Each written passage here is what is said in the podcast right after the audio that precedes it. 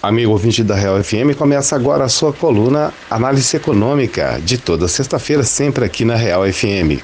Nosso colunista Ricardo Reis fala hoje sobre a análise sobre o comportamento da inflação, não é isso, Ricardo? Seja bem-vindo mais uma vez. Bem, Ricardo, mesmo em tempos como esse, a população sempre se preocupa com a inflação. Vários ouvintes reclamam da subida dos preços, mas afinal, como está a situação da inflação neste momento? Como vai, Palazzi? Um abraço para você, um abraço também para o nosso ouvinte. Olha, sobre esse tema, Palazzi, sobre a inflação, é, digamos, é um, uma preocupação que o consumidor nesse momento não precisa ter. Eu digo não precisa ter porque no sentido dele sentir no bolso algum aumento nesse período, então nos próximos. Isso estou afirmando, Palácio, com base nos dados que foram divulgados né, pelo IBGE é, em relação à inflação que foi registrada no mês de abril de 2020 agora, sendo que ela teve uma deflação, né, uma retração de 0,31%, Palácio, quando comparado com o mês anterior.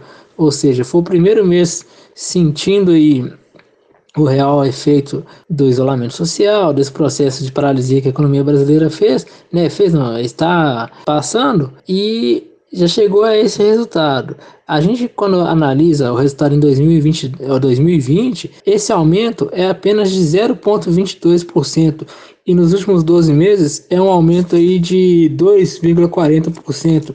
Ou seja, é algo muito tranquilo para quem está pensando apenas na questão dos preços de valorizar o seu, o seu dinheiro, né? Só deixando claro, a meta para esse ano é uma inflação de 4%, Palácio. E com essa meta, já é previsto hoje, aí, o, o mercado está esperando uma inflação aí em torno de 1,76% em 2020. O que, que isso quer dizer? Uma situação de total paralisia na economia, por um lado, mas já que a preocupação aqui é pegando pelo lado do bolso do consumidor, ele não vai sentir esse ano esse aumento dos preços.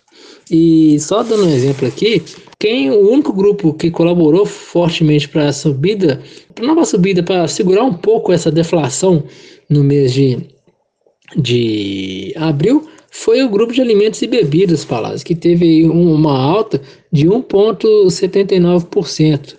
Aí sim o, o consumidor pode ter entender melhor essa parte, porque a reclamação que nós temos percebido no dia a dia está muito relacionada a isso: preço de alimentação, preço de produtos no supermercado. Por outro lado, a gente pega o setor de transportes, teve uma redução aí de 2,66% quando comparada com o mês anterior, Palazzi. Entendi, Ricardo. Você citou essa deflação e alguns grupos que ajudaram para esse resultado. Você poderia citar alguns motivos dessas variações? É, pois bem, Palazzi. Quando eu falo deflação, aconteceu uma diminuição de preços em vários grupos analisados pelo IBGE durante o mês de, de abril, sendo que apenas os grupos de alimentação e bebidas, né, com uma alta de 1,79% e vestuário, que com pequena alta de 0,10%, tiveram uma, uma variação positiva.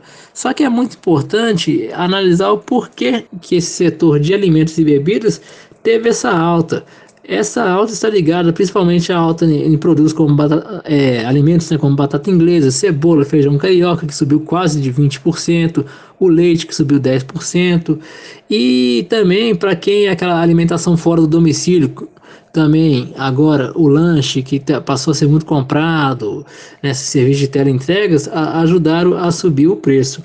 E só mostrando o outro lado, como a gente está buscando mais alimentos nesse sentido, por outro lado, as pessoas estão, estão andando menos de ônibus, estão andando menos de carro, andando menos de avião, ou seja, tudo isso colaborou para que o preço no, nos combustíveis né, diminuíssem no período.